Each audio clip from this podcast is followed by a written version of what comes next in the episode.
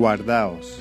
Mensaje de la palabra de Dios por el pastor Israel Sanz en la Iglesia Evangélica Bautista de Córdoba, España, 24 de febrero de 2019.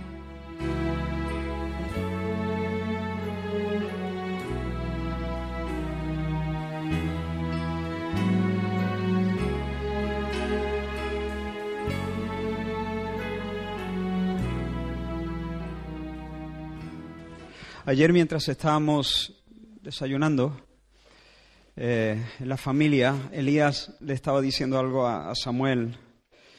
Eh, si me equivoco, Elías, me corriges, pero le estaba diciendo, hablando de, un, de alguien del instituto, oye Samuel, ¿sabes que, que fulano de tal es campeón de, España de taekwondo? Y, nos miró y nos decía, es el típico muchacho que tú dices, seguro que le quitan el bocadillo en el recreo. Eh, y sin embargo, míralo, es campeón de España de taekwondo. Parece que en una ocasión a uno de los matones del instituto le, le demostró que sí, que efectivamente es campeón de España de taekwondo. Ah, al ser desafiado, no sé si medio en broma, medio en serio, por él. Hay gente que parece débil, pero sin embargo es fuerte, sabe pelear, es hábil en el combate. Y al mismo tiempo hay gente que parece... Eh, o sea, hay gente, lo he dicho al revés, ¿no? Hay gente que parece débil, pero es fuerte. Y hay gente que parece fuerte, pero es débil, no sabe pelear, no pronto está en el suelo. A veces tengo la sensación, y ahora no hablo específicamente de, de esta congregación, sino hablo más en general, tengo la sensación de que la iglesia parece fuerte, pero en realidad es débil. No tiene fuerza, no, sabe pelear. No es hábil en el combate. Eh, con mucha facilidad el diablo nos engaña y nos derriba y nos hace morder el polvo. Eh, necesitamos que Dios nos tenga entre algodones porque si no es así, entonces flaqueamos, nos distraemos, nos desviamos y somos débiles. Y yo quiero, con la ayuda del Señor, que este mensaje pueda servir para que nosotros podamos crecer, eh, para que nosotros podamos curtirnos, para que nosotros podamos dar pasos hacia una mayor fortaleza en nuestra vida espiritual, una mayor fortaleza. el pasado martes decidí apartar la mañana para descansar. Déjame que ponga un segundo. Eso decidí apartar la mañana para descansar porque los últimos días no había tenido mucho tiempo para, bueno, no había tenido tiempo para relajarme, así que decidí tomar la mañana del, del martes.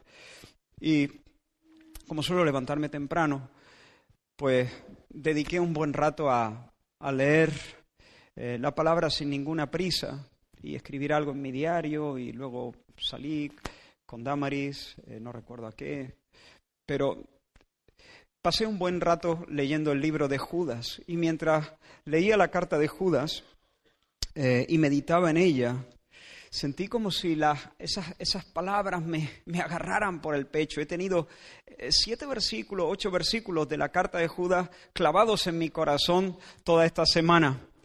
Y ayer no pude... Yo, yo sentía como si me hubiesen agarrado del pecho y me estuvieran diciendo, predícame, predícame. Así que lo que ayer decidí abrir un paréntesis en esta serie que estamos teniendo en basada en el relato bíblico del reinado de Ezequías, que hemos titulado Reforma y Avivamiento, vamos a dejarla por un momento y quiero compartir esta palabra. Eh, así que os voy a pedir que abráis la escritura en la carta de Judas. Judas es el penúltimo libro de la Biblia, justo antes de Apocalipsis. Tiene solo un capítulo, Así que es solo una página de la Biblia. Judas.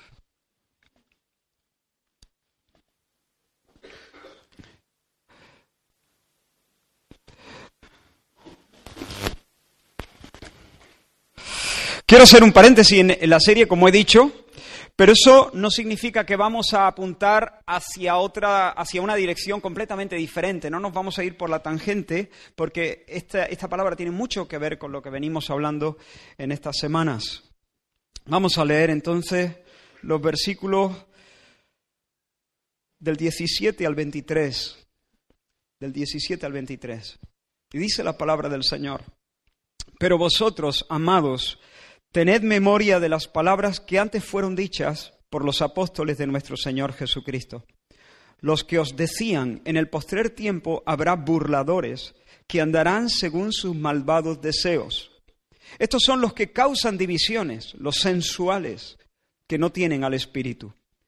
Pero vosotros, amados, edificando sobre vuestra santísima fe, orando en el Espíritu Santo, conservaos en el amor de Dios, esperando la misericordia de nuestro Señor Jesucristo para vida eterna.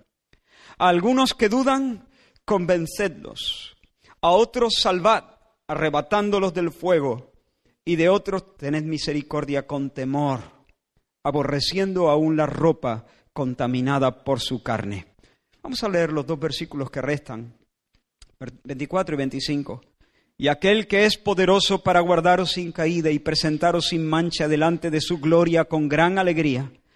Al único y sabio Dios nuestro Salvador sea gloria y majestad, imperio y potencia, ahora y por todos los siglos. Amén. Hermanos, estamos en guerra. Guerra. El cristiano vive siempre de continuo en el ojo del huracán. Dios y el diablo no se han reconciliado. Por lo tanto, nosotros pisamos siempre un, campo de batalla. Si nosotros tenemos ojos para ver, tenemos que discernir que estamos en eso, en un conflicto, pisamos un ring. Y el enemigo, por usar este símil del boxeo. El enemigo siempre nos ronda, eh, siempre está listo para conectar un golpe que nos saque el aire y que nos haga morder el polvo. Si baja la guardia, está frito. Y hermanos, tengo la sensación de que hay demasiadas personas con la guardia baja. Y quiero decirte, no está dándote un paseo por la vida. Estás en un ring. Hay un enemigo cerca de ti que está preparando conectar un gancho en la mandíbula. Sube la guardia. ¿Qué haces con las manos bajas? Una de las artimañas más efectivas de, de, Satanás para dañar la obra del Señor es introducir en la comunidad cristiana personas que parecen piadosas pero en realidad no lo son. En el versículo 4 de esta misma epístola, Judas les dice a sus oyentes, eh, a sus lectores, porque algunos hombres han entrado encubiertamente, los que desde antes habían sido destinados para esta condenación, hombres impíos, les llama él, que convierten en libertinaje la gracia de nuestro Dios y niegan a Dios, el único soberano, y a nuestro Señor Jesucristo. Es decir, estos hombres que son impíos aman una versión de la gracia de Dios que les permite vivir de cualquier modo, que les permite hacer lo que les pide el cuerpo. Para ellos la, bondad de Dios es una excusa para hacer más o menos lo que, lo que quieren, lo que su carne apetece.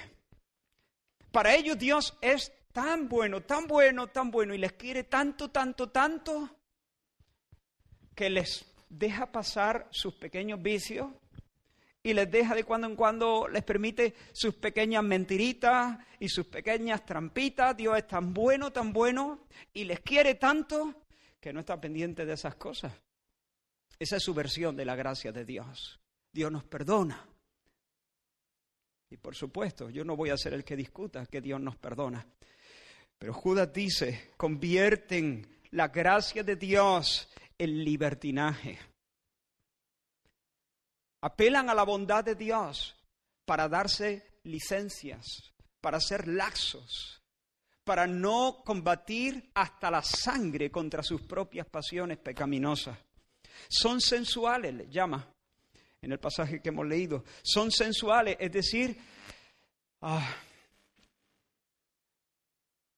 viven para satisfacer los deseos de su naturaleza caída.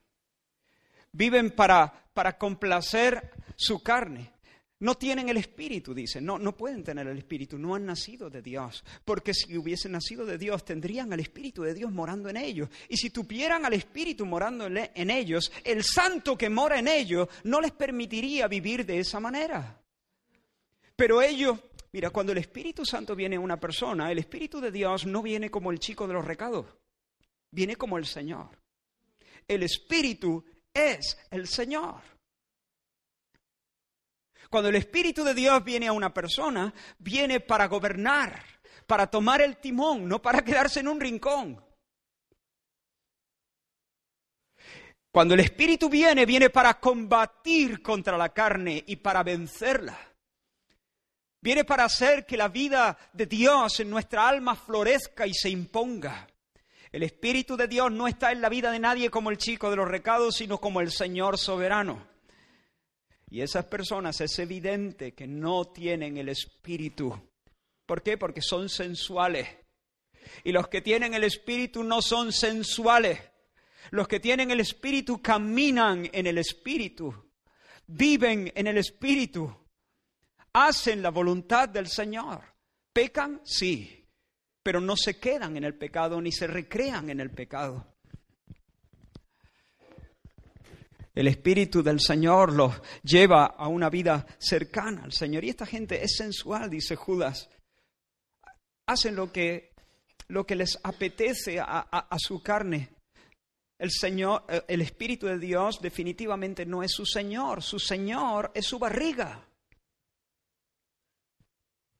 Su norte es su placer. Y ellos este tipo de personas son los que causan divisiones. Allí están. Judas escribe esta carta porque en los ágapes cristianos hay personas que son sensuales, que no tienen el espíritu, están allí en medio de la comunidad de, cristiana.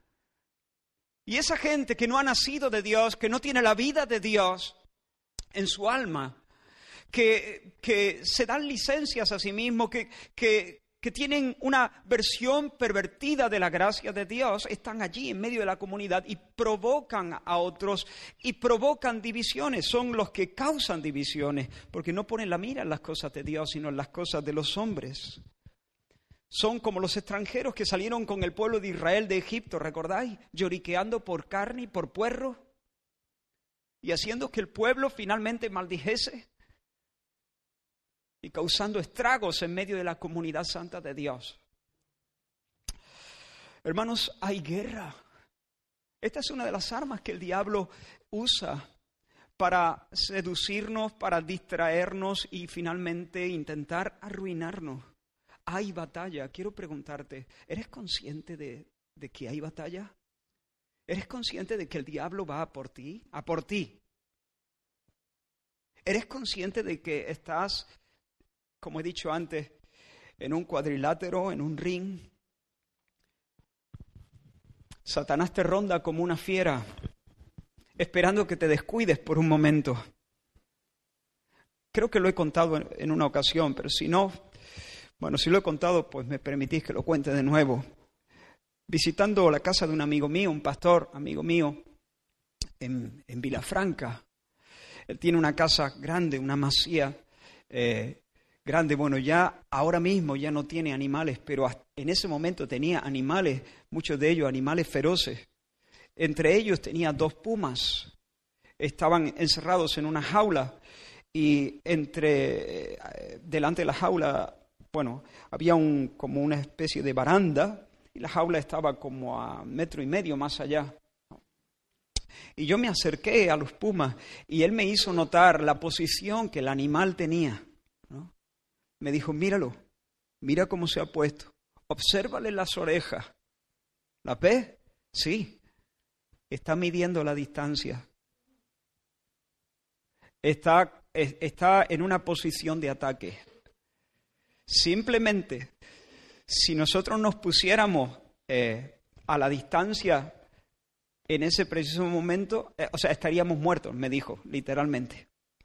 El problema no es el bocado del animal, el problema es el zarpazo.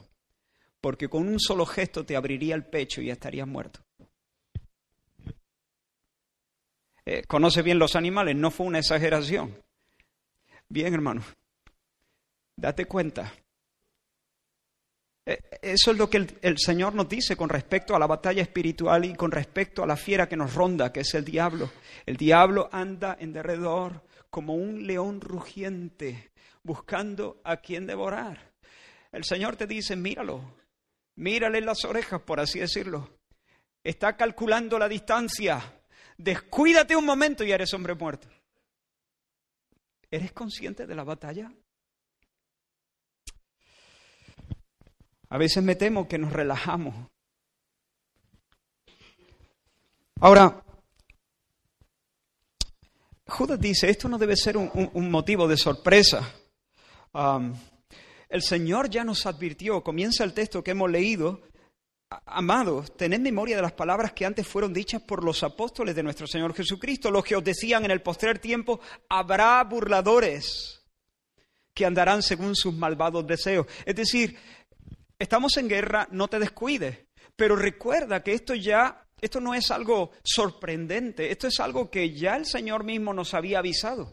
Por lo tanto, no te alarmes. Eh, no te desanimes sobremanera. El Señor mismo ya nos lo había dicho por medio, por, boca de sus profetas. Por ejemplo, cuando Pablo se despidió de los ancianos en, de Éfeso, en su discurso en Mileto, él les dijo, porque yo sé que después de mi partida entrarán en medio de vosotros lobos rapaces que no perdonarán al rebaño. Y de vosotros mismos, les dijo, y de vosotros mismos se levantarán hombres que hablen cosas perversas para arrastrar tras de sí a los discípulos. O por ejemplo, el apóstol Pedro en su segunda carta dice, habrá entre vosotros falsos maestros que introducirán encubiertamente herejías destructoras y aún negarán al Señor que los rescató, atrayendo sobre sí mismos destrucción repentina. Y sigue diciendo, y muchos seguirán sus disoluciones. Así que hay guerra, no te distraiga, no bajes la guardia, pero tampoco te sorprenda, porque estamos advertidos desde hace tiempo. No te alarmes ni te desalientes, pero consuélate sabiendo que la guerra no dura para siempre. Igual que la noche no, dura para siempre, después de la noche viene la mañana. Y hay un momento en el que va a aparecer nuestro príncipe Jesús, el príncipe de paz. Dice en el versículo 21, conservaos en el amor de Dios, esperando la misericordia de nuestro Señor Jesucristo para vida eterna. Hermanos, porque estamos en espera de que el Señor aparezca y con Él sus misericordias para vida eterna. Sus misericordias las cuales resultarán en nosotros para la vida, para la dicha, para la felicidad. Vida eterna que es conocimiento de Dios, una experiencia creciente, una experiencia sin sombras de su amor, bendición sin límites, sin conflicto, riqueza sin males, satisfacción, descanso, belleza, orden, salud, plenitud, vida eterna. Así que estas son las tres ideas que he dicho hasta ahora. Estamos en una guerra, no te descuides. Estamos avisados, no te alarmes.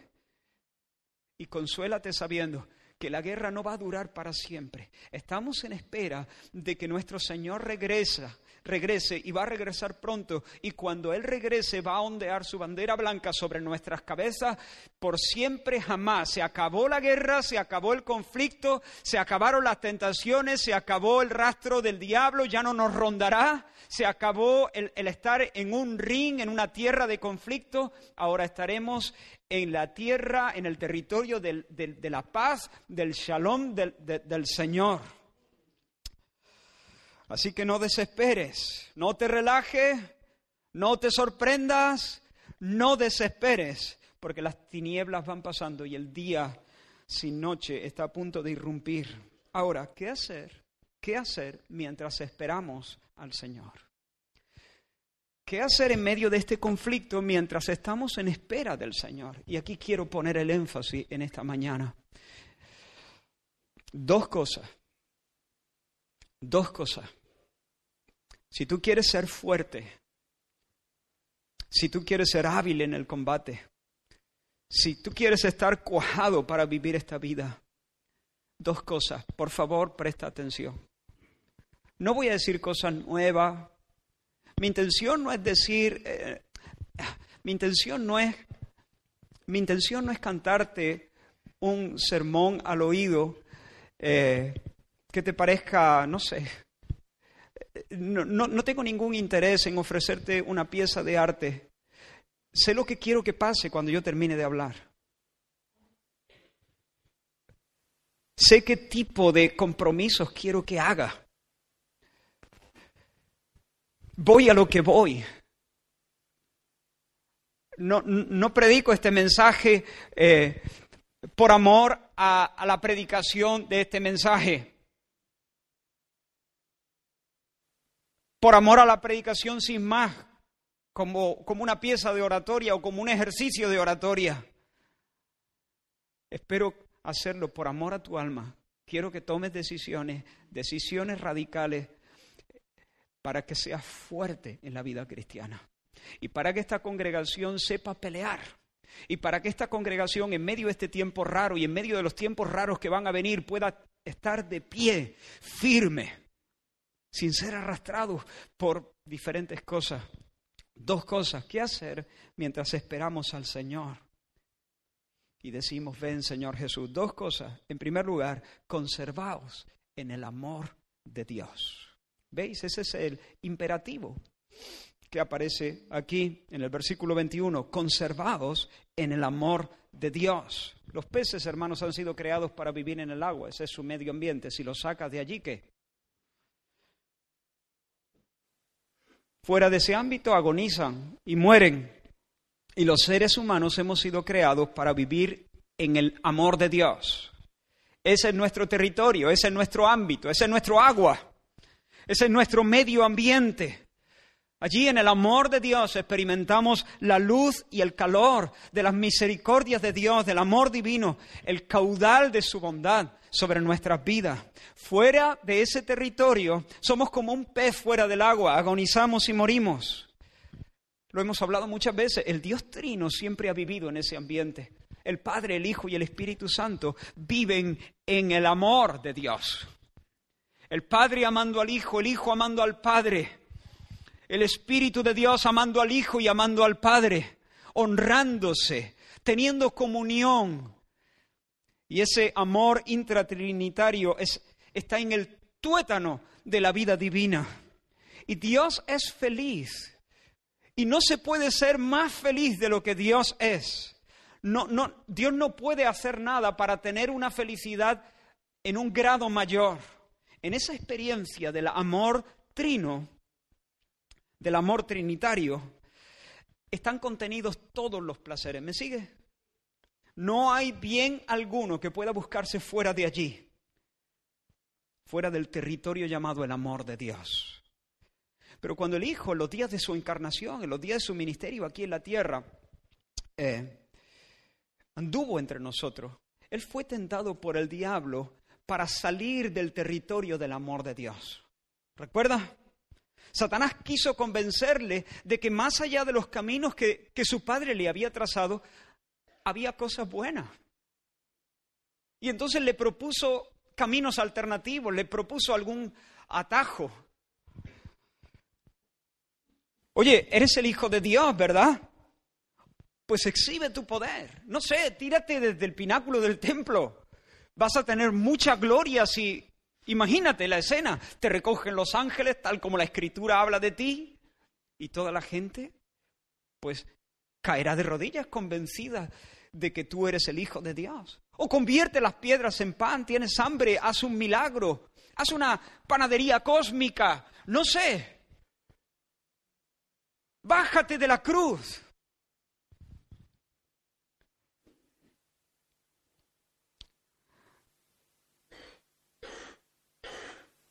Conquista, eh, conquista el mundo, al fin y al cabo. ¿No quiere el Padre que reine sobre el mundo? Pues conquístalo, pero eludiendo la muerte, eludiendo la vergüenza de la cruz y la desnudez. ¿Lo ves? Eh, eh, lo que el diablo quiere es que Jesús busque algunas cosas buenas fuera del territorio, del ámbito del amor del Padre. El Padre le ha propuesto una senda estrecha e incómoda en muchos sentidos. Aunque para él el hacer la voluntad de su Padre es su placer y su comida. Pero humanamente hablando es una senda difícil, estrecha. Y el, y el diablo quiere que Jesús saque los pies de ese territorio explore otras vías, otras, otros caminos, otras formas, se salga de la voluntad de su Padre para encontrar algunas cosas buenas. Pero ¿qué hizo el Hijo? Lo reprendió y lo resistió. Hermanos, si el Señor hubiese tomado el atajo, hubiera abandonado el territorio de la bendición, si hubiese salido del ámbito del amor del Padre, hubiera sido como un pez fuera del agua, pero no lo hizo. Él permaneció en el amor de Dios. Nunca puso un pie fuera de esa tierra. Nunca quiso experimentar otra cosa. Nunca buscó ningún placer, ninguna bendición que estuviera fuera de la senda que el Padre le había propuesto. Hermanos, hay guerra. Pronto cesará, acabo de decir, pero hoy no. Hoy no es ese día, cesará mañana, en el futuro está, pero hoy hay guerra. Y Satanás, el mundo y tu carne se alían para que tú busques la felicidad y busques cosas buenas y busques vida fuera de la senda que el Señor te ha propuesto. Para que explores otros caminos, para que le des cabida también a tus pasiones, para que no seas tan estrecho, para que no seas tan radical.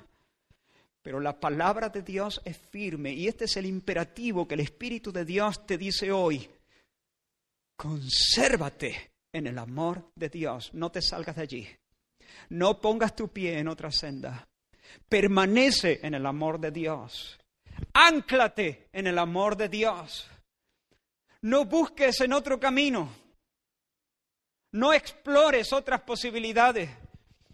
Fuera de allí todo es desierto. Hunde tus raíces en esa tierra, el amor de Dios. Di como el salmista, porque mejor es tu misericordia que la vida. Los sensuales te van a decir, uff, no, mira, hay vida aquí, hay vida aquí, hay vida aquí, hay placer aquí. No hay que ser tan estrecho. El salmista dijo, Señor, mejor es tu misericordia que la vida. Mis labios te alabarán. Yo me quedo en el territorio del amor de Dios y no quiero ninguna otra cosa que esté fuera de esta tierra. No hay para mí bien fuera de ti. El amor de Dios, la misericordia de Dios, el caudal de la bondad de Dios llenando mi corazón y haciendo que mi corazón responda en amor al amor recibido. Satanás, el mundo y tu carne te dicen que no tienes por qué renunciar a tu fe o no, no, yo no, no tienes por qué renunciar a tu fe, tú puedes caminar en fe, pero tampoco hay que ser tan extremista. En ciertas situaciones puede, oye, eh, no hay que ser tan radical, tan friki con esto de la religión. En ciertas situaciones puedes concederte algunas licencias, decir una pequeña mentira. Todos lo hacen. No, no lo hacen todos. Jesús no lo hizo. Jesús no lo hizo. Quiero decir, no todo miente. Eso lo sabes, ¿no? Jesús no lo hizo. Y los que andan en el Espíritu tampoco lo hacen. Pero bueno, una mentira para salir en un momento dado de un apuro o para conseguir el trabajo que tanto necesita. Hay gente que depende de ti. Como la digas, te sales del territorio. Conservaos en el amor de Dios. Permaneced en el amor de Dios. No saques tus pies de esa tierra bendita, porque fuera de esa tierra bendita todo es desierto.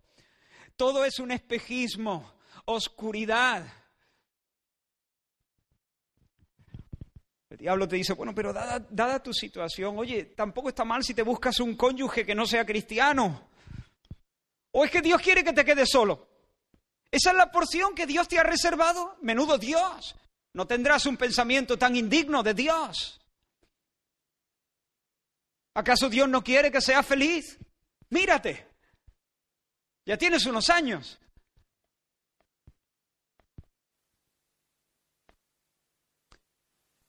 Ay, hermanos, el diablo es un teólogo muy malo, muy malo, no tiene ni idea de teología, pero es un seductor muy hábil, un seductor muy hábil, un mentiroso muy hábil. Conoce bien nuestras debilidades, pero escucha la voz de tu Señor. Escucha la voz de tu Señor, como el Padre me ha amado, Juan 15 así también yo os he amado, permaneced en mi amor. Permaneced en mi amor. ¿Cómo, Señor? Sigo leyendo. Si guardareis mis mandamientos, permaneceréis en mi amor. Así como yo he guardado los mandamientos de mi Padre y permanezco en su amor. Permaneced en mi amor, dice el Señor. Sé que estoy siendo reiterativo, pero quiero preguntarte, ¿tú piensas que hay delicias fuera del territorio del amor de Dios? Oh, hermano, solo bajo ese grifo, si se me permite hablar así, hay verdadera bendición, hay verdadera felicidad, permanente felicidad. Todo lo demás es un timo, es un timo. Todo lo demás es un timo.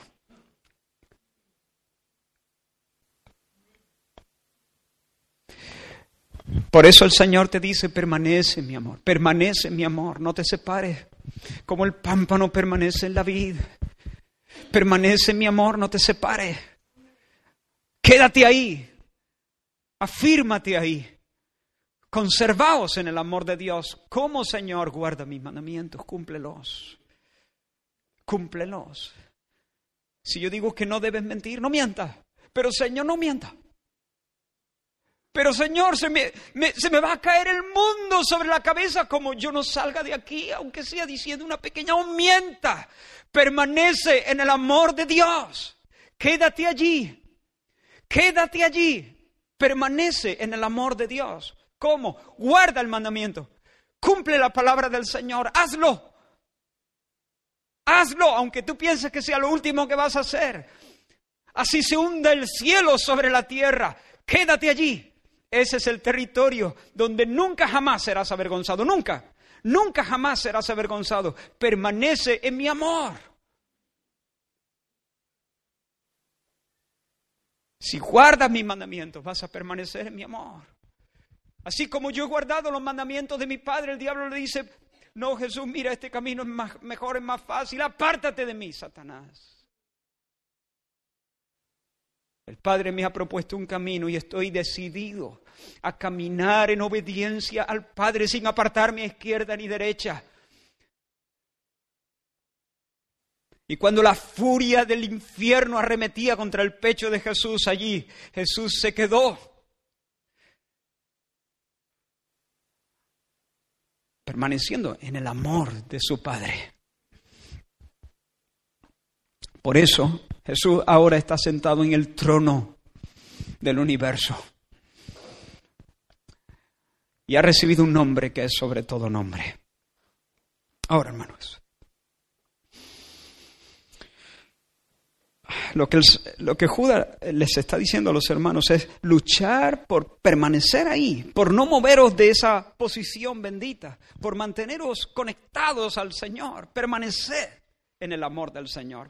Ahora, en el versículo 1, Judas dice esto. Judas, siervo de Jesucristo y hermano de Jacobo, a los llamados, santificados en Dios Padre, ¿y qué? ¿Tienes ahí? Y guardados en Jesucristo. Si, si te es posible, mantén el texto ahí abierto porque estaremos haciendo referencia. Y guardados en Jesucristo. Así que nosotros, los cristianos, somos guardados en Jesucristo. Otras versiones dicen para Jesucristo. Las dos traducciones son posibles. Y en el versículo 24 dice, y a aquel que es poderoso para guardaros sin caída y presentaros sin mancha delante de su gloria con gran alegría. De nuevo, aquí en el versículo 24 se nos dice que nosotros estamos siendo guardados. Así que la pregunta, eh, ¿me guarda Dios o me guardo yo?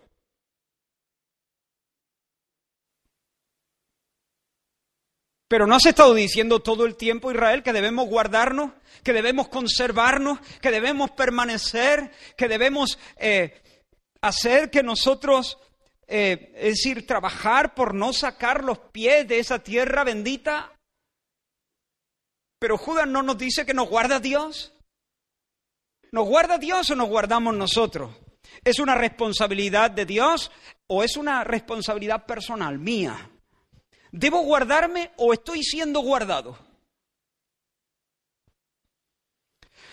Ahora, hermanos, en un sentido final, y aquí no voy a detenerme a argumentar esto, pero es algo que está muy claro desde, si yo entiendo la escritura, para mí está muy claro que en un sentido final, la gracia de la perseverancia final ha sido comprada por Cristo en la cruz para los suyos. Y Dios, por su favor inmerecido, es el que sostiene y preserva nuestra salvación. Dios es el que en su gracia nos asegura la gloria. Él ha empeñado su honor en ello. Él ha empeñado su palabra y Dios no puede mentir. Estamos siendo guardados. El Padre, que es el mayor, nos tiene en su mano y no permite que nadie nos arrebate de ella. Ahora, el Señor que establece los fines también establece los medios para que los fines sean alcanzados. Y Él ha decidido que en esto de perseverar en la fe y en esto de guardarnos, de conservarnos en la fe, nosotros tengamos una participación real y vital nosotros tenemos una responsabilidad en nuestra santificación y en nuestra perseverancia. De hecho, ¿quién es el que sostiene nuestra vida? ¿Por qué yo respiro ahora mismo? ¿Acaso no es porque Dios sostiene mi vida?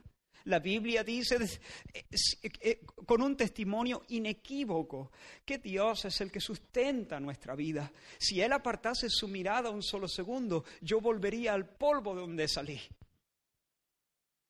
caería muerto, sin pulso. Él sostiene mi vida. Pero eso anula el hecho de que yo sea responsable de comer. Sería lógico decir, ah, como Dios es el que conserva mi vida y el que sostiene mi vida, que coma o que no coma no va a hacer ninguna diferencia. ¿Qué pensaría de eso? No, porque el Dios que eh, establece los fines también establece los medios y en esos medios Él me ha dado una participación a mí y yo soy responsable. En un sentido final yo no puedo sostener mi vida, es Dios el que la sostiene. Su acción es mucho más fundamental que la mía, de hecho la mía no es fundamental, la mía es dependiente de su acción. Pero eso no quita que yo sea responsable en alimentarme, en comer. Y si dejo de comer, habrá una diferencia. ¿Quién nos guarda? Dios nos guarda. Él nos sostiene. Él me cuida. Y porque Él me cuida, yo me cuido. Su obra y la mía concurren. Su obra es el fundamento. La mía es una obra dependiente, pero real y muy importante. Así que es verdad que somos guardados, pero también esta es una responsabilidad que pesa sobre nuestros hombros. Y debo ser consciente de eso. Yo soy responsable de conservar mi fe. Yo soy responsable de conservarme en el amor de Dios. Yo soy responsable de ocuparme en mi salvación con temor, con reverencia, con sobriedad, con seriedad. Yo soy responsable, no en la iglesia. Eh, la iglesia tiene una parte también de responsabilidad. Mis hermanos tienen una parte de responsabilidad, pero yo tengo una directa responsabilidad en mi en el cuidado de mi propia alma. No te engañes, no te engañes, si tú no te ocupas de tu salvación vas a morir. Y esa será la evidencia de que en tu pecho nunca tuviste la vida divina, sino una religión y una doctrina de la que nunca te alimentaste. Ahora, ¿cómo guardarme? ¿Cómo guardarme? ¿Cómo hacerlo? Estamos en guerra. No bajes la guardia, pero no te sorprendas, ni desesperes porque la guerra se va a terminar de un momento a otro. El príncipe de paz ya viene. Pero ¿qué hacer mientras estamos en guerra? ¿Qué hacer mientras esperamos la venida de nuestro Señor? Trabaja para conservarte en el amor de Dios. No te salgas de allí. Pero ¿cómo? ¿Cómo lo hacemos? Y aquí este imperativo, este verbo en imperativo, está acompañado por dos verbos que en, griego están en participio, se traducen en gerundio aquí en, el castellano, y os lo, señalo, están en los versículos 20, los dos en el versículo 20. Pero vosotros, amados, el imperativo sería, versículo 21, conservados en el amor de Dios. ¿Pero cómo? Ahí está, edificando, versículo 20, pero vosotros, amados, edificando sobre vuestra santísima fe, orando en el Espíritu Santo, conservaos en el amor. Podríamos eh, podríamos decir esta frase, cambiar el orden de esta frase de esta manera. Pero vosotros, amados, conservaos en el amor de Dios. ¿Cómo? Edificando sobre vuestra santísima fe y orando en el Espíritu Santo. Esas son las dos maneras.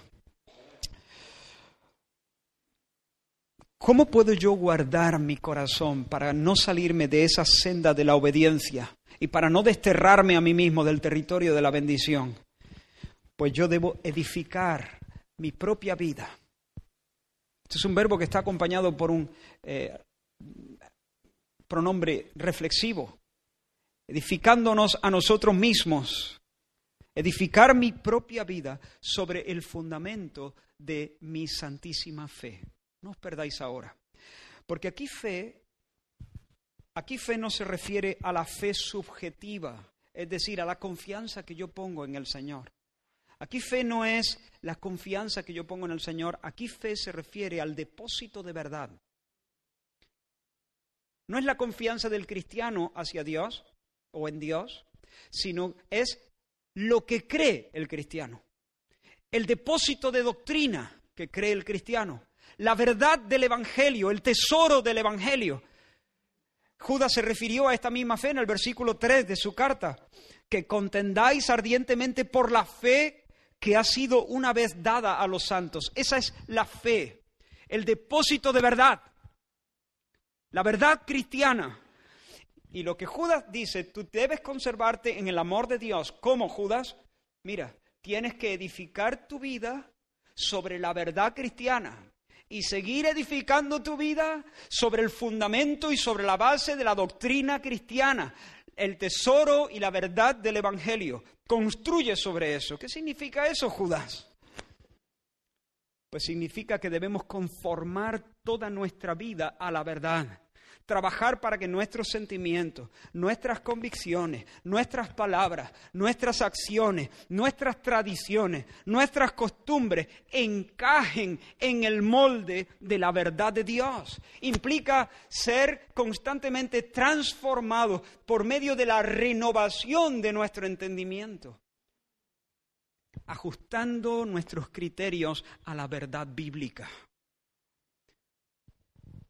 El sexo ¿Qué piensas del sexo?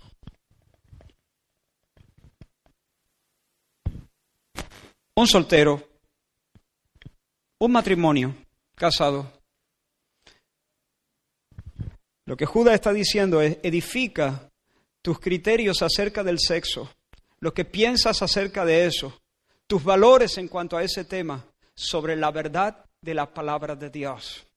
El trabajo, el cuidado del cuerpo, el uso del dinero, la crianza, la manera en que uno se recrea y usa el tiempo libre. Mi pregunta, hermano, ¿conoces la palabra de Dios?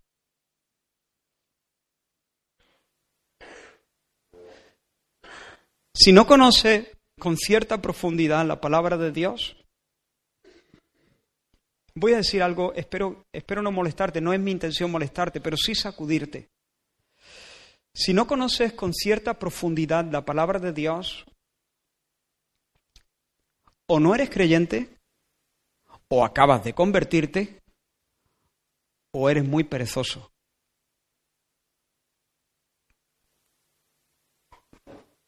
O no eres creyente y contra ti yo no tendría nada que decirte, al contrario, invitarte a conocerla porque ahí hay un tesoro de verdad precioso. O eres recién convertido, acabas de conocer al Señor y entonces todo lo que voy a hacer es alentarte y decirte ánimo hermano, te vas, vas a flipar. Vas a flipar. Pero si tú ya llevas ya varios años en el Señor, y todavía tienes un conocimiento superficial de parvulitos de la palabra del Señor, ay, entonces cambio el tono. Creo que es justo que cambie el tono. Entonces yo, tomando las palabras de los apóstoles, te tengo que decir, deberías conocerla. Deberías conocerla, deberías ser ya maestro, deberías tener eh, desarrollado tu discernimiento, debería haber ensanchado tu conocimiento. ¿Qué haces? ¿Dónde estás? ¿Cómo escuchas? ¿Cómo lees? Es más, lees, estudias la palabra del Señor. Y hermano, tengo, tengo la certeza de que hay personas que se han descuidado que, se han que, viven de manera descuidada en cuanto a, su estudio de la palabra. Quiero decirte una cosa, es tu responsabilidad, ¿eh? Es tu responsabilidad edificar toda tu vida, toda tu vida, edificar tu alma sobre la verdad de la escritura, edificar sobre el fundamento de la fe, que es ese depósito de verdad. Y es tu responsabilidad. Lees la palabra de Dios de formas, de, de, de manera regular. ¿Estudias la palabra de Dios de manera regular? ¿Memorizas la palabra de Dios de forma regular? Mirad, hermano, no quiero dármelas de nada, pero para mí es muy fácil saber cuando una persona conoce la palabra de Dios y no. Yo necesito pocos minutos hablando con una persona para, bueno, a lo mejor en algunos casos no, ¿no? pero generalmente se necesita poco tiempo con una persona para saber si tiene una mente bíblica o no. Es muy notable cuando una persona tiene, tiene la, la Biblia metida en las entrañas. La verdad le afecta. Es muy notable cuando alguien toma los mensajes que se predican y los oye con atención y vuelve sobre ellos y se aferra a ellos y los intenta incorporar a su vida. Y cuando alguien sencillamente es un consumidor casual de mensajes, lleva años escuchando predicaciones, pero no puede recordar que alguna le haya hecho mella, además de, más allá de haberle sacudido emocionalmente. Me preocupa enormemente, no es la primera vez que lo digo, la manera en que nosotros escuchamos los mensajes. Me preocupa. Me preocupa la manera en que escuchamos los mensajes. Quiero deciros, hermanos, hay personas que escuchan los mensajes sencillamente eh, pensando que todo eso debería ser simplemente una experiencia emocional. No, un mensaje no debe ser una experiencia únicamente emocional. Por supuesto, debe ser una experiencia emocional. Espero que sea una experiencia emocional, pero es una experiencia también intelectual. No te sientes ahí esperando que el predicador diga una frase emocionante, porque puede ser que de primera no sea emocionante, pero vete conmigo, eh, esfuérzate intelectualmente, intenta seguir eh, la lógica, intenta captar el argumento, esfuérzate, esfuérzate. Hay una lógica, hay una idea construida sobre otra idea. ¿Entiende? Estuve tentado a empezar la predicación diciendo, bueno, antes de empezar la predicación, quiero dar una noticia que quizá para algunos sea de mucho interés. Todos los estudiantes que lleven más de un año en la universidad y no tengan materias pendientes, se está dando una beca, se le están dando 200 euros libres para... Y mira, estas son las, el único requisito, yo estoy seguro que alguno hubiese, hubiese empinado sus oídos. Pues bien, si alguno hubiese empinado más sus oídos de lo que lo ha hecho en lo que llevamos de predicación, tiene un problema muy gordo. Porque le interesan más los 200 euros que la salud de su propia alma.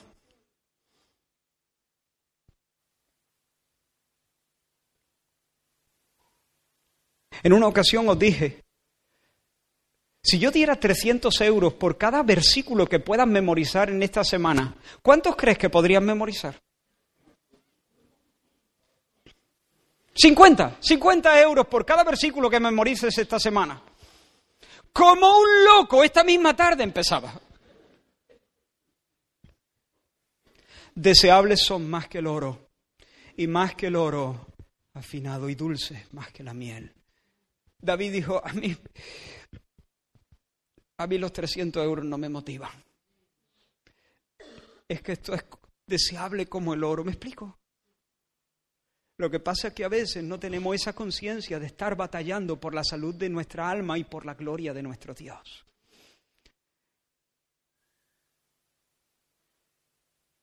Con tristeza digo, y, no quiero que, este mensaje suene duro, espero que se, que se perciba un corazón pastoral porque creo, hasta donde me conozco, que esa es mi intención. Pero con tristeza digo que, que en muchas ocasiones, en demasiadas ocasiones, tenemos un pueblo de Dios que no tiene una mente bíblica. No tiene una mente bíblica, no viven en, un en el ambiente de la Biblia no viven en el ambiente de la Biblia. Yo no estoy diciendo que tengas que hablar en Reina Valera del 60. No estoy diciendo eso.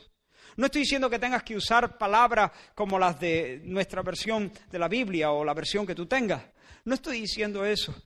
Digo, la manera de pensar, la manera de razonar, las perspectivas, los enfoques, la cosmovisión. No, no, no, no. Está muy claro que tú que, tu cosmovisión no sé dónde la has encontrado, si en el mercado, en el lugar de tu trabajo o viendo la tele, pero en la Biblia no. Y nosotros debemos esforzarnos. Hermanos, yo quiero retarte a que tú tomes la decisión hoy de tener un tiempo con la palabra de Dios todos los, los días. Todos los días, jóvenes, todos los días. ¿Por qué? ¿Porque hay que cumplir con la religión? No. No, nos sacudimos eso. No. Las disciplinas el peligro está en poner la fe en las disciplinas espirituales. Ese es un peligro grande. Poner la fe en las disciplinas espirituales. Mi lectura de la Biblia no me salva, me salva el Señor Jesús. La lectura de la Biblia no me consuela, me consuela el Señor Jesús. Y cuando yo voy a, a leer la Biblia, no me acerco a leer la Biblia para conseguir algo. La leo, ea, lo conseguí. No, me acerco para recibir algo. Para recibir algo. Me voy allí a la Biblia no para cumplir y conseguir algo, sino para abrir la boca y que el Señor me la llene y se fortalezca mi corazón. No pongo mi fe en mi capacidad de, cumplir con un, con un, ejercicio religioso. No pongo mi fe en el hecho, en la disciplina en sí, en la oración o en el ayuno o en la lectura y meditación de la palabra. Mi fe está en el Señor Jesús. Pero la disciplina lo que hace es proveerme un territorio donde puedo exponerme a Dios, asirme de Dios, abrir la boca, ponerme bajo el grifo de tal manera que el Señor se revele y me, y me nutra y me fortalezca y me consuele. Primero el intelecto tiene que trabajar, pero cuando el, intelecto trabaja bajo la acción del Espíritu Santo, los afectos se encienden. las emociones se encienden. Y cuando las emociones se encienden y el intelecto trabaja, entonces le hincamos el diente a las cosas de Dios. Y nos nutrimos y nos alimentamos de eso. Y eso viene a ser lo que ayer era cáscara, ahora es un churrasco, un chuletón, un manjar. Que no comprendo cómo antes me aburrí. No comprendo cómo antes esto no me, no, no, no, no me volvió loco. No comprendo cómo esto no me hizo llorar de, de alegría. No lo comprendo, pero ahora sí. Mi mente entiende, hay luz. Mi corazón abraza, hay calor.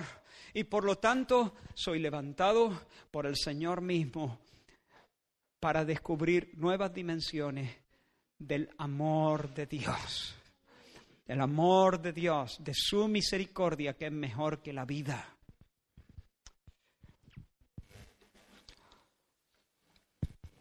Hermano, lee, hermano, estudia, memoriza la escritura, medita, reflexiona. Aparta un día no sé, aparta un día cada cierto tiempo, aparta un día para perderte solo en el campo, irte con tu texto de, Judas o con tu salmo y meditar y escribir algo en, en, un cuaderno, en tu diario o en tu móvil o donde quiera.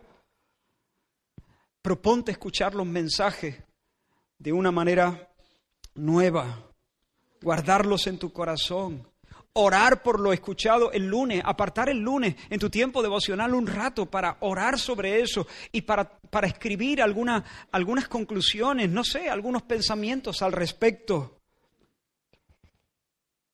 Y la segunda cosa, y vamos a, a ir terminando, orando en el Espíritu Santo. ¿Qué significa eso? Orando en el Espíritu Santo. ¿Qué hacer mientras esperamos al Señor? Conservarnos en el amor de Dios. ¿Cómo? pues edificando nuestras vidas sobre la verdad, la verdad bíblica, la verdad del Evangelio, la verdad de las Escrituras, la fe dada una vez a los santos. ¿Y qué más? Orando en el Espíritu. ¿Qué significa orar en el Espíritu? Algunos han dicho que orar en el Espíritu es orar en lengua. Pero esto no puede ser así, porque Pablo, por ejemplo, reconoce que no todos hablan lengua. Y sin embargo, él dice a los efesios, por ejemplo, que todos deben orar con toda oración y súplica en el Espíritu. Y aquí Judas nos dice que debemos orar en el Espíritu. ¿Qué significa esto? Básicamente, habría mucho que hablar aquí, pero básicamente quiero ser muy sencillo porque quiero ir un poquito más allá en este pasaje. Orar bajo la ayuda y la dirección del Espíritu Santo. Orar bajo la moción la moción, el poder del Espíritu Santo y orar bajo la guianza o la guía del Espíritu Santo. El Espíritu Santo nos mueve. ¿Cómo nos mueve el Espíritu Santo? Entre otras cosas, nos mueve convenciéndonos, asegurándonos, dándonos un testimonio interno y precioso de que somos hijos de Dios. ¿Cómo nos mueve el Espíritu Santo? Llevándonos a la verdad una vez más, alumbrando nuestro entendimiento para que entendamos que Dios en Cristo, por el sacrificio de Cristo, por su obra vicaria, Dios en Cristo es papá. Y Él, cuando Él nos convence, gesta dentro de nosotros un clamor, un clamor genuino, un clamor eh, que dice, Abba, Abba, Padre. Orar en el Espíritu es orar movido por el Espíritu, traído a la fe. El, Espíritu genera y, y, enciende o aviva esa fe una y otra vez cuando venimos en humildad a Él. Orar en el Espíritu es lo contrario de orar de manera mecánica, de manera religiosa. Orar en el Espíritu es lo contrario de rezar. Eh, orar en el Espíritu es hacerlo traído por el Espíritu a la convicción de que Dios en Cristo es papá. Soy, soy un matado en muchas cosas. Soy débil, no tengo ganas, pero vengo a mi Padre. No tengo que hacer un rezo, no tengo que hacer una fórmula, no necesito protocolos. Dios es mi Padre, soy un hijo de Dios. Y en la cruz, por la cruz de Cristo, por la sangre de Jesús, he sido vestido de justicia. Y Dios, cuando me ve acercarme, sonríe. Porque Él me ve en Cristo.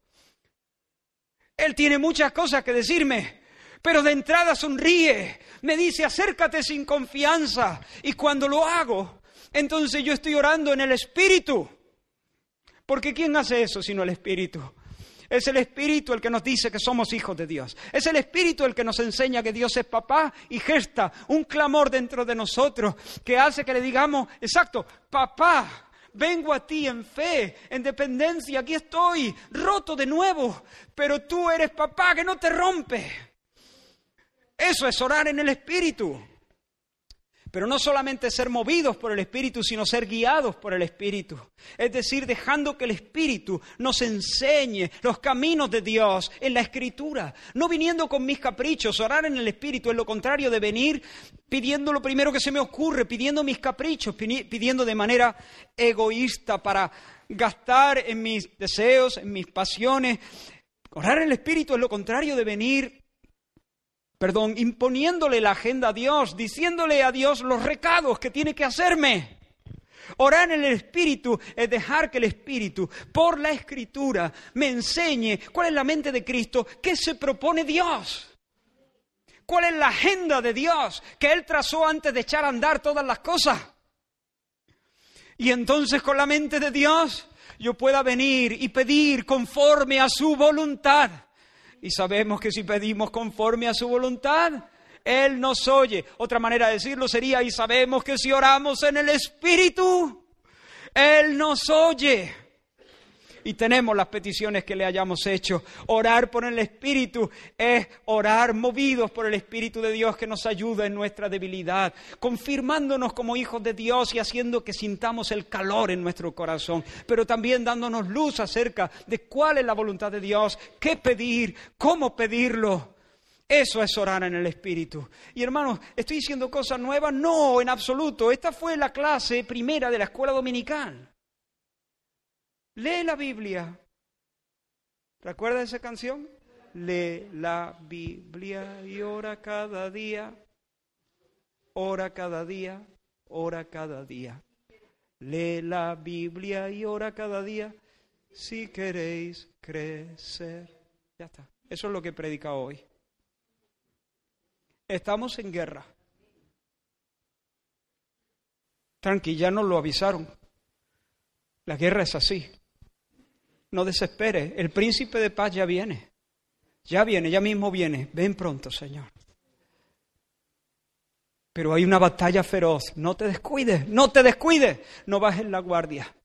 ¿Qué tengo que hacer? Consérvate en el amor de Dios, no saques los pies de ahí. No saques los pies de ahí. ¿Y cómo me conservo en el amor de Dios? ¿Cómo puedo llevar mi vida a una obediencia? Lee la Biblia y ora cada día. Lee la Biblia. Conoce la verdad, estudia la verdad, escribe la verdad, canta poemas sobre la verdad. Debe ser un maestro, conoce la verdad, cómprate libros que te ayuden a entender la Biblia.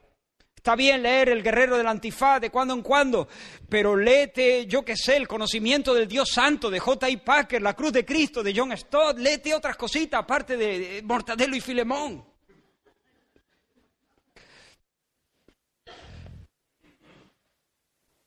De tal manera que podamos tener, podamos tener en, el, como decía Spurgeon, biblina.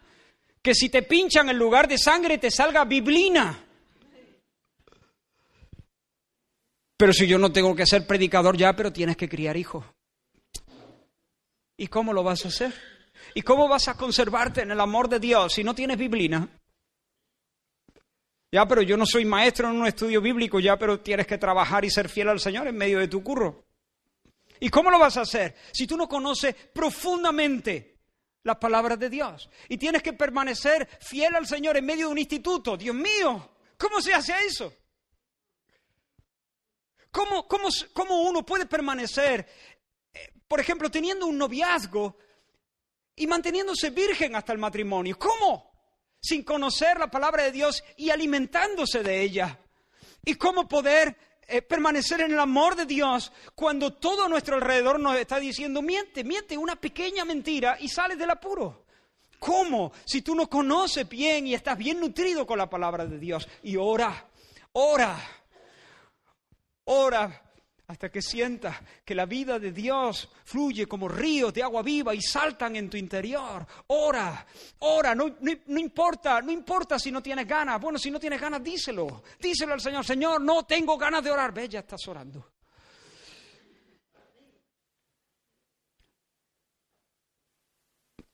¿Cuántas veces le he dicho yo al Señor, Señor, ya, ya sé que lo sabes, pero bueno, de todas maneras te lo digo, no tengo ganas de orar. No sé si lo comenté, el otro día salía yo a, dar un paseo y orar por el barrio mío. Es mío. Ese, esa es mi zona de oración. Luego han hecho bloques y todo, pero bueno, les presto el terreno, ¿no? Ah, Sí, Ferney, por donde vosotros vivís, ese es mi territorio de oración, pero bueno, podéis vivir tranquilamente. Ah, salgo y, le digo a Elías, Elías, estoy, estoy, estoy, ¿cómo, ¿cómo le dije? Estoy sorprendido, estoy tan sorprendido. Y me dice, ya sé por dónde va, ya sé por dónde va. Digo, hay dos cosas que me sorprenden profundamente. Y dice, ya sé por dónde va. Digo, a ver, ¿qué, es lo que me sorprende? Dice, te sorprende que puedas salir a la calle y ponerte a hablar con Dios. Algo así me dijo, ¿no? Que pueda hablar directamente con Dios. Digo, sí, eso, es una cosa que es sorprendente. Sorprendente. El Dios que ha creado todas las cosas. Y ahora cojo y en un momento estoy hablando con Él. ¿Y la segunda? Dice, hay más pillado. Ahí no sé cuál es la segunda. Las pocas ganas que tengo.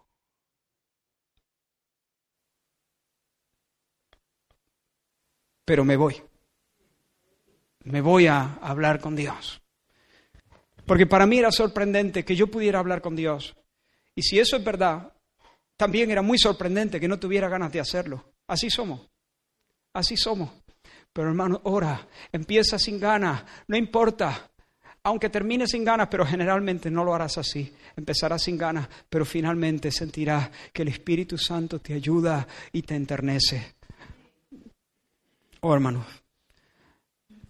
quiero, darme unos minutos más, unos minutitos solamente. Sé que me he extendido, pero hay algo más que tenemos que hacer. Hay algo más que tenemos que hacer mientras estamos a la espera del Señor. La primera cosa es conservarnos en el Señor. ¿Y esto cómo se hace?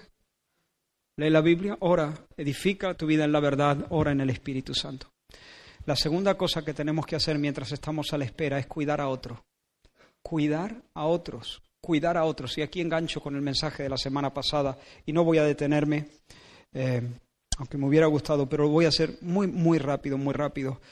Judas dice, habla aquí de tres grupos dentro de la comunidad cristiana, tres grupos diferenciados, tres grupos que están siendo afectados por la seducción de Satanás, por la seducción de los sensuales. En primer lugar, habla aquí en el versículo 22, a algunos que dudan, convencedlos. A otros salvad arrebatándolos del fuego y de otros tened misericordia con temor, aborreciendo aún la ropa contaminada por su carne. Hay personas que en medio de esta batalla están siendo afectados. Hay algunos que dudan, hay algunos vacilantes, hay algunos confundidos. No les pegues con un palo en la cabeza. Ten misericordia de ellos. Eh, Reina Valera traduce convencerlo, la mayoría de las versiones traducen tened misericordia, tened misericordia de ellos. Con paciencia, acompáñale. Hay personas que dudan, hay personas que están siendo confundidas, hay personas que, que de repente ah, y están vacilando, están dudando. Abre los ojos, pídele al Señor que, que te dé discernimiento, pídele al Señor que te dé gracia, y si has hecho bien tu trabajo de fortalecer tu vida sobre el, cimiento de la verdad, y si estás orando en el Espíritu Santo, tendrás bastante caudal para acompañar a esa gente, para acercarte a ellos con paciencia, con compasión, con una sonrisa, sin exigencias, diciendo otra vez dudando. No, sino con paciencia y acompañarlos. Hermanos, por favor, esto es una tarea de todos. Hay personas aquí, aquí, aquí, aquí que dudan están confundidos y están vacilando. Acércate en el nombre del Señor, con misericordia, acompáñalo, acompáñalo Abre la escritura, ora por ellos. Pero hay otros que ya han sido seducidos. No están vacilando, se han decantado por el error. Se han decantado por el error. Y esos están en peligro de perecer. Y a esos, a esos tenemos que ir en plan Green Beret. A esos tenemos que ir en una operación decidida de rescate. Hay que sacarlo de la llama. Hay que sacarlo de la llama. A eso no, hay que ofrecerle sencillamente un, café para acompañarlo y abrir la Biblia juntos a esos con amor y con lágrimas, no sin misericordia, no con dureza, no con acritud, pero sí con firmeza. Habrá que decirle, hermano mío, no, por ahí no.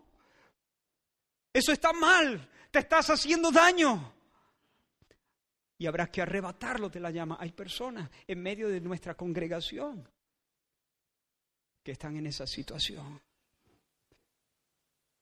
Y nosotros somos responsables. Ora por ellos, arrebátalo, ponte en pie de guerra en favor de sus almas.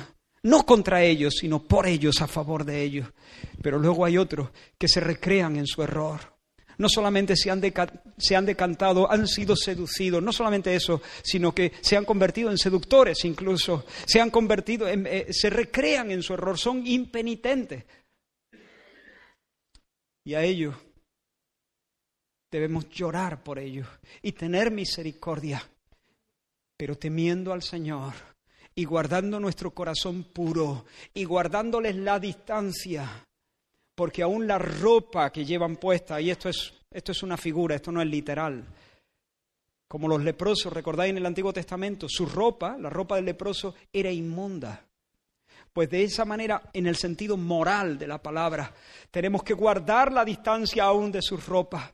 Lloro por ti, pero no me junto, no participo, no comulgo, no tengo camaradería contigo, porque puedo mancharme y además porque esta distancia, el hecho de que corra el aire, también debe ser una censura y un reproche que te llame la atención para que finalmente salgas de eso. Vamos a dejarlo aquí. Pero os ruego, hermanos, que no, no, no, no nos olvidemos de esta palabra. Eh, tengo, tengo la sensación y tuve el martes la sensación, aunque hasta ayer no decidí predicar esto, pero tengo la sensación de que esta palabra, mejor o peor expuesta, es muy necesaria y oportuna para nuestra congregación. Señor, ayúdanos, ayúdanos, Señor, a entender, ayúdanos, Señor, a responder. Despierta nuestro espíritu, despiértanos, Señor, haznos conscientes de la batalla y haznos conscientes, Señor, de las armas de la luz. Despierta nuestro corazón para ir a tu palabra y para orar en el Espíritu, como nunca antes, Señor, en nuestra vida. Danos sabiduría para hacer los ajustes necesarios. Y danos, Señor, la carga tuya, el peso tuyo por tu pueblo. Y que podamos, Señor, ir en rescate de los que dudan, ir en rescate, Señor, de los que están a punto de de perecer, de perderse, de apostatar. En el nombre de Jesús. Amén. Amén. Señor os bendiga, hermano. Fija tus ojos en Cristo, tan lleno de gracia y amor. Y lo te